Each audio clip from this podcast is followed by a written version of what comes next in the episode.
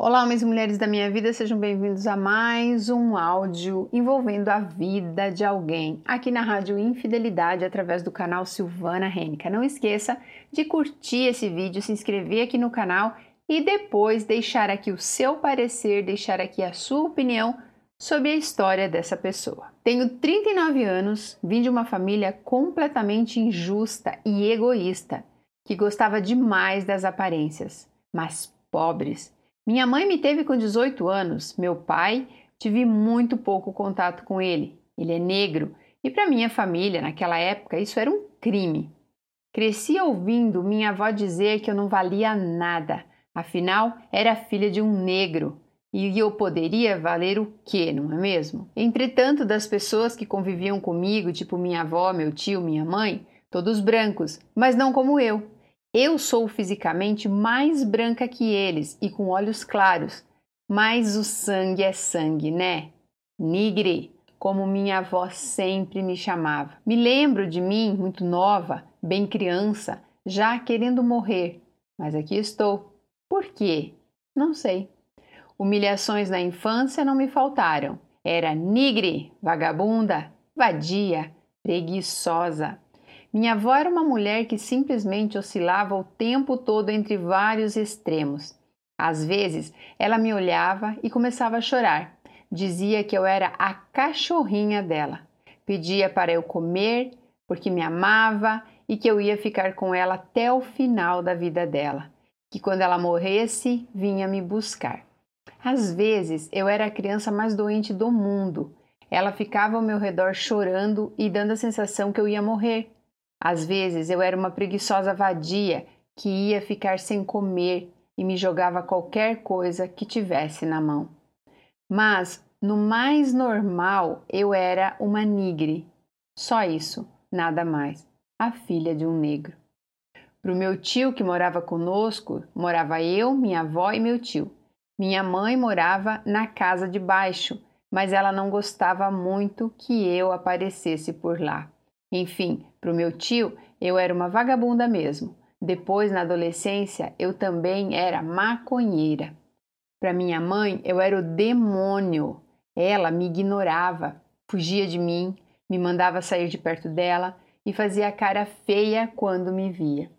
O incrível é que eu amava loucamente essa mulher. Para mim, ela era simplesmente tudo.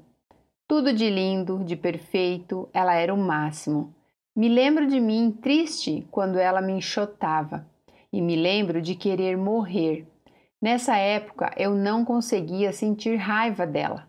Ela casou novamente quando eu tinha três anos. Pouco tempo depois nasceu Andrews, meu irmão. Ela não deixava eu chegar muito perto dele. Hoje ela vive dizendo que eu judiava dele, mas eu não me lembro disso. Lembro dele apontando para mim e ela gritando: Sai daqui, demônio! Logo veio outro bastardo morar conosco, filho do meu outro tio, também filho de uma negra, uma negra prostituta.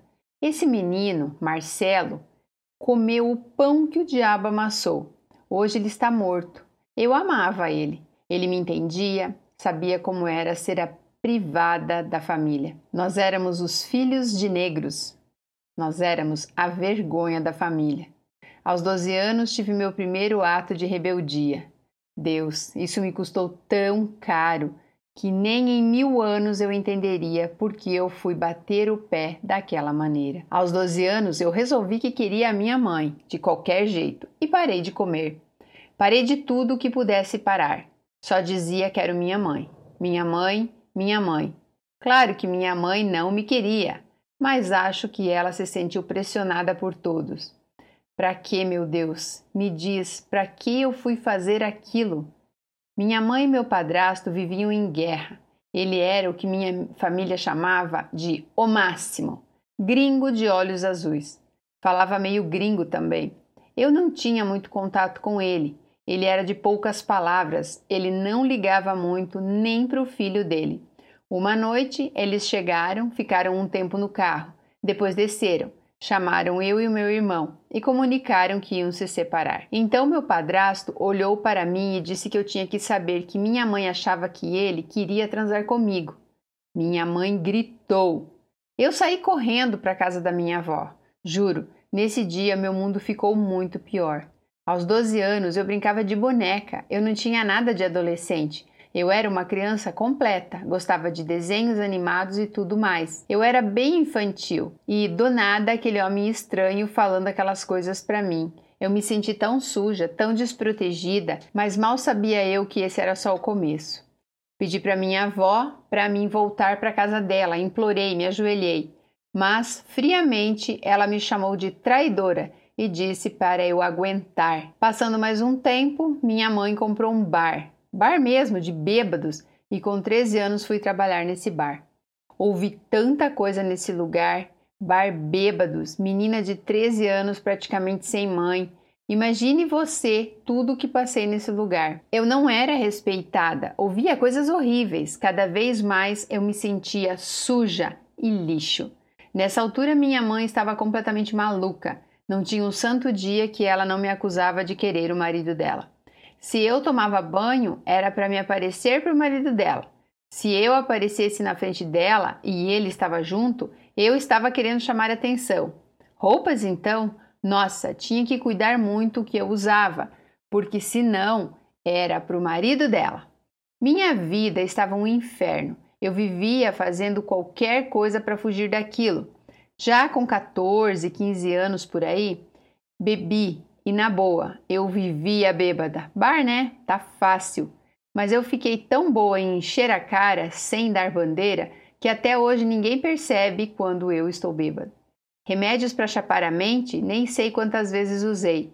Fui parar no hospital umas duas vezes. É bem verdade que a primeira vez tomei uns 20 comprimidos do meu irmão, que ele usava para déficit de atenção, eu acho. Eu tomei para morrer mesmo, mas não morri e descobri que dormia muito. O tempo passava e eu não sentia nada. Nesta época, meu padrasto começou a me olhar diferente mesmo e eu fiquei assustada, com nojo, porque quem iria me ajudar se ele era o gringo dos bons mexendo com uma negra bastarda?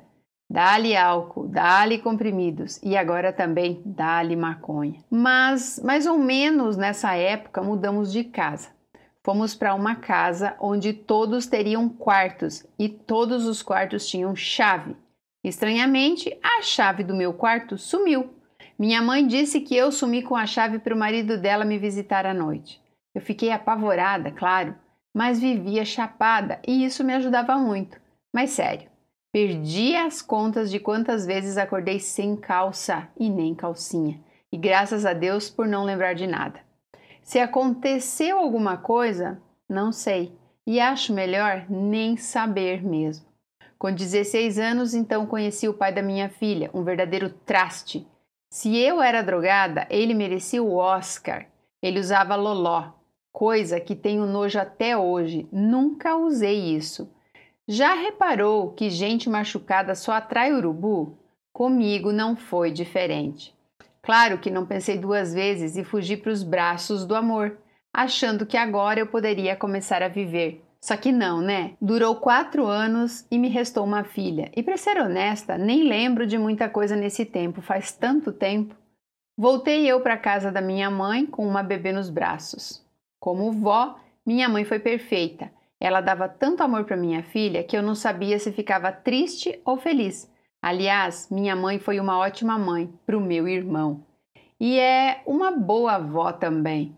Na casa dela, obviamente, o inferno continuou. Agora não se tocava mais no assunto de querer o macho dela, mas a verdade é que isso é uma ferida aberta para mim. Mas ela descontava em mim tudo o que ele fazia. Se ele passasse a noite fora, a culpa era minha. Se ele roubava dinheiro dela, a culpa também era minha eu continuava sendo a tonga que sempre fui. Recebia tudo isso e guardava. Com 19 anos, meu cabelo começou a cair. Fiquei com duas falhas enormes na cabeça, enorme mesmo. A médica disse que era emocional. Enfim, agora com uma filha, eu já não me drogava mais, só bebia às vezes.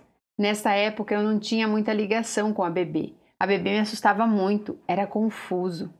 Mas uma certeza eu tinha. Eu tenho que estar perto para garantir que essa criança não vai passar pelo que eu passei, e assim foi. Nunca fui uma mãe muito amorosa, mas cuidadosa, sim, ao extremo. Aos 23 anos conheci meu marido, outro maconheiro convicto, mas ele era bom, era o que parecia, pelo menos, cuidava de mim, tratava minha filha muito bem, e isso era muito importante para mim. Fomos morar juntos, ele me agrediu algumas vezes, mas juro que eu pensava que a culpa era minha. Sempre foi assim. Fui criticada por ser culpada. Sempre me senti culpada por qualquer coisa coisa que nem dependia de mim. Fui criada para ser ignorada, sofrer abusos. Muitas são criadas assim e, obviamente, quando encontram alguém, se casam com pessoas que vão continuar fazendo isso. Meu marido me ignorava sempre. Ele adorava bancar o machão na frente dos outros e dar aquela humilhada genuína, sabe? Ele adorava me diminuir. O que eu fico pasma, e sério, fico pasma mesmo, é que eu não notava. Eu vivia atrás dele, querendo atenção, eu sufocava ele, queria viver a vida dele. Isso é o que eu via, o que acontecia mesmo. Mas acho que isso acontecia porque ele fazia questão de me ignorar, de me podar. Hoje vejo que até bem pouco tempo ele fazia isso comigo na frente da minha mãe. Ele me dava aquela diminuída básica do tipo, sabe como ela é, né? Recalcada. E ficavam os dois lá rindo da minha cara. E eu não notava, de verdade, não notava. Agora vou falar da parte boa. Eu sempre fui uma pessoa meio autodidata, sabe? Então eu sempre tive mania de querer saber isso e saber aquilo. De uma fase adolescente que não existia como hoje, computador e internet, eu sempre pegava livros da biblioteca pública e lia muito.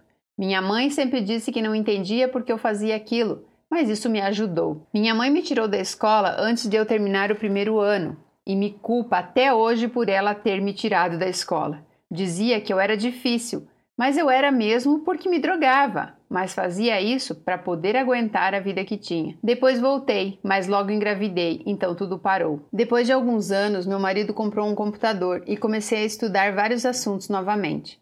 Quanto mais ele me ignorava, mais eu estudava. Quanto mais ele me frustrava, mais eu me jogava em qualquer assunto que me despertasse interesse. O incrível era que ele sempre queria sexo, não importava se eu estava feliz ou chorando, para ele nada disso importava. Eu era obrigada, ou por força ou por humilhações. Mas enfim, nessas eu me tornei muito boa em computadores. Até formatar eu aprendi. Eu mesma cuido de tudo no meu PC. Só compro peças quando preciso inovar. E fazendo isso, acabei estudando algo que hoje é minha fonte de renda. Também estudei muito sobre espiritismo, o que me ajudou demais, demais mesmo, lei da atração, essas coisas. Nossa, eu me montei psicologicamente em palestras e palestras. Aos poucos, fui me vendo de verdade e vendo também as pessoas ao meu redor. Tive mais dois filhos, agora com o meu marido. Ele é um bom pai e não tenho raiva dele, sabe? Acho que ele fez o que foi ensinado a fazer, mas nossa relação foi de um extremo a outro. Há uns sete anos atrás nos separamos, saí da casa onde morava com ele, que era uma invasão, e voltei para a casa da minha mãe.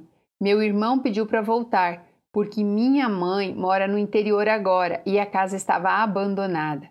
Vim morrendo de medo, mas vim, e tive um crescimento incrível até aqui. E de verdade sou até grata à minha mãe porque sabendo como ela é, que sempre me mandou embora e tal, e chegou até dizer que essa casa seria somente do meu irmão. Ainda assim, ela me aceitou aqui. Claro que meu irmão ameaçou ela para isso, né? Ele ganha muito bem e sempre tapa os furos dela. Depois que nos separamos, ficamos namorando, que foi quando engravidei pela última vez.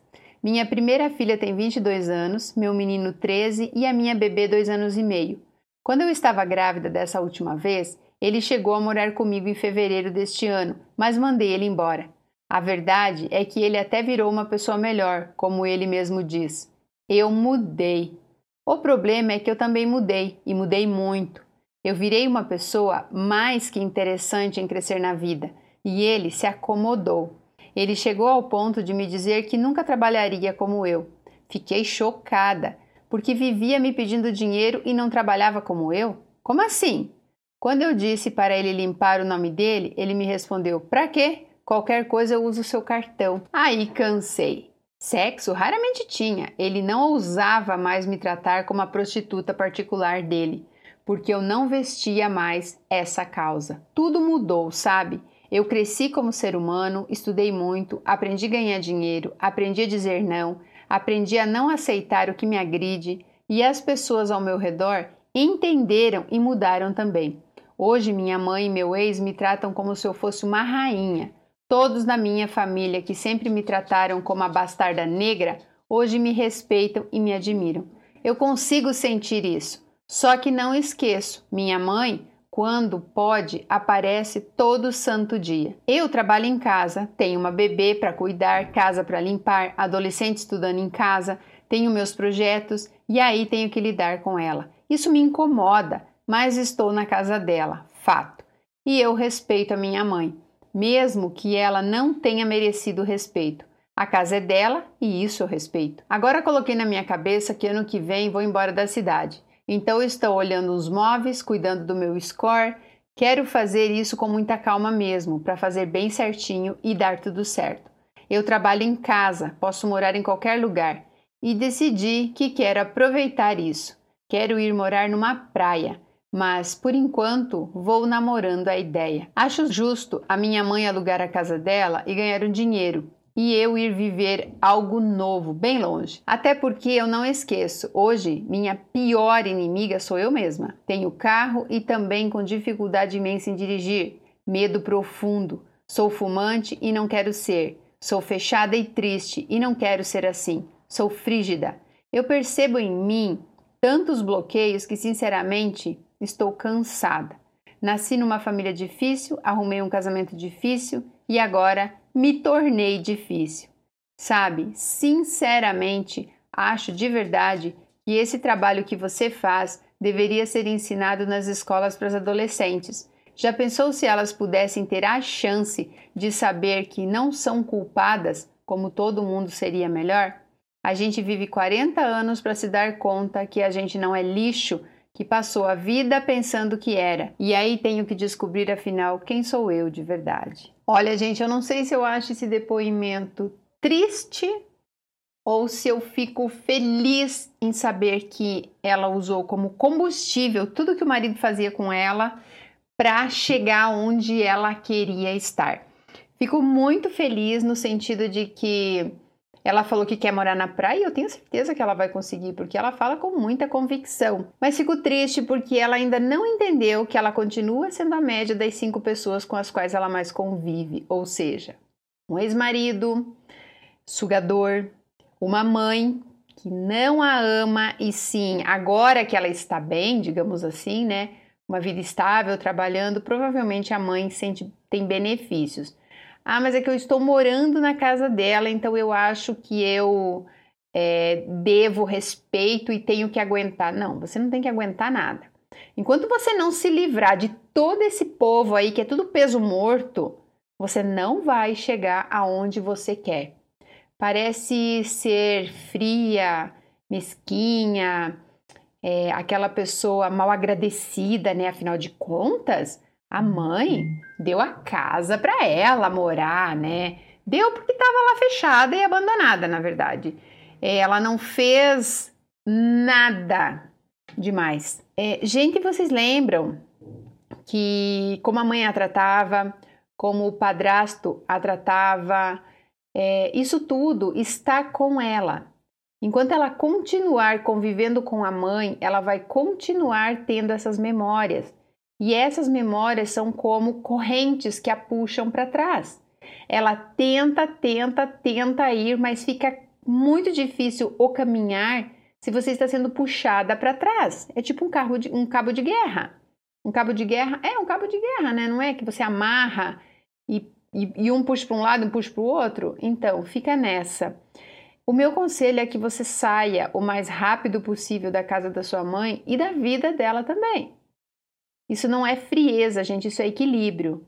Libera o perdão para todas essas pessoas que te maltrataram, que te, te usaram.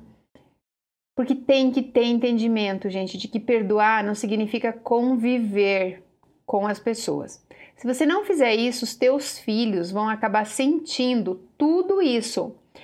É, a energia das drogas, a energia do álcool, a energia do cigarro, a energia de um pai que praticamente estuprava a mãe deles, de uma avó que humilhava a mãe, que odiava a própria mãe. É, essa energia vai ficar neles? E, e qual será que vai ser o futuro deles se você não mudar totalmente isso? Ah, eu quero parar de fumar, mas eu não consigo. Eu fumo, mas eu não quero.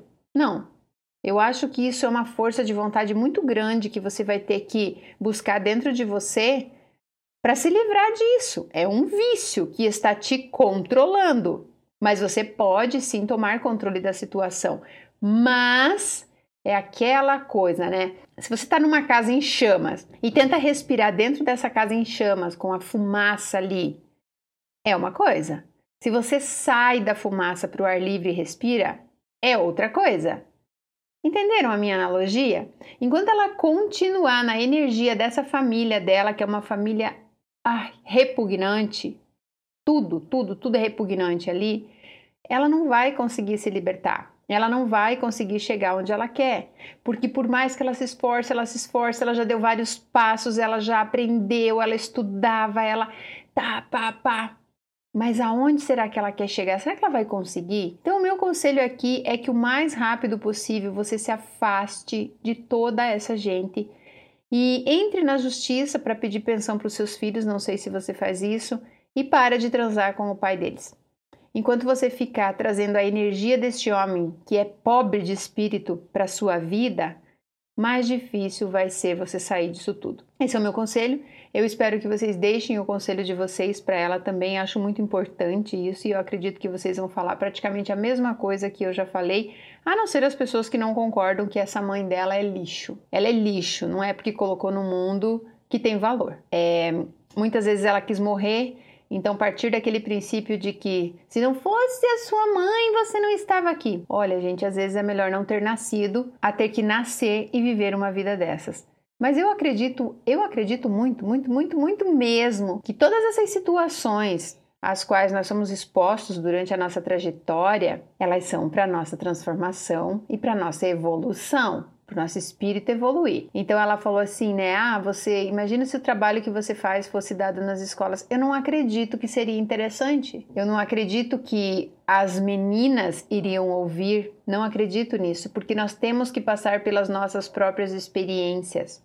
Nós precisamos disso.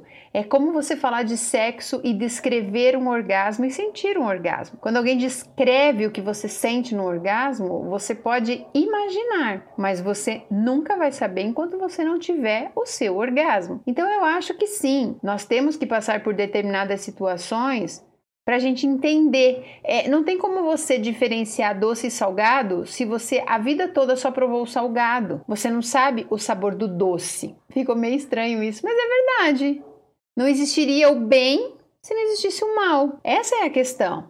Então, se nós tivéssemos, vocês não veem aí os filhos de gente rica que tem aquela vida perfeita, nunca faltou nada, que roubam, que, que, que assassinam pessoas, sofrem acidentes de carro, uh, usam drogas. Por quê? Porque é tudo muito perfeito, sabe? Tudo muito perfeitinho, então precisa ter o outro lado. Eu não acho ruim tudo o que eu passei. Se hoje, com a experiência que eu tenho, eu pudesse voltar no tempo e fazer algo diferente, a única coisa que talvez eu fizesse é que eu não ia me dedicar tanto a encontrar um homem perfeito, iria me dedicar mais a estudar, ao meu desenvolvimento pessoal. É, por mais que eu fale, ah, eu não gosto de criança, não aconselho as pessoas a ter filhos, eu não me arrependo de ter tido os meus filhos. Eu teria tido os meus filhos de novo, porque eu acho que essa experiência de ser mãe, de lidar com a responsabilidade,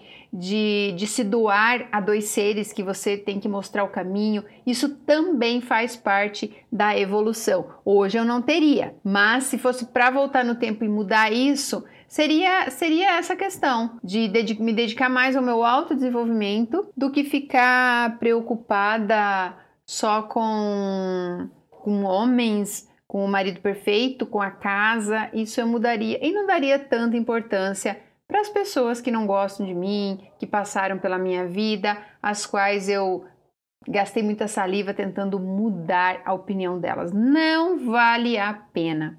Ok, gente? Eu espero que vocês se inscrevam aqui no canal, deixe aqui os comentários de vocês para esse vídeo, porque é sempre muito, mas muito bem-vindo. E se vocês estão gostando da Rádio Infidelidade aqui nesse horário agora, deixe aqui os comentários também. Eu sei que vocês gostam de tomar café da manhã comigo e eu agradeço muito o carinho de vocês. Um beijo e até o próximo vídeo.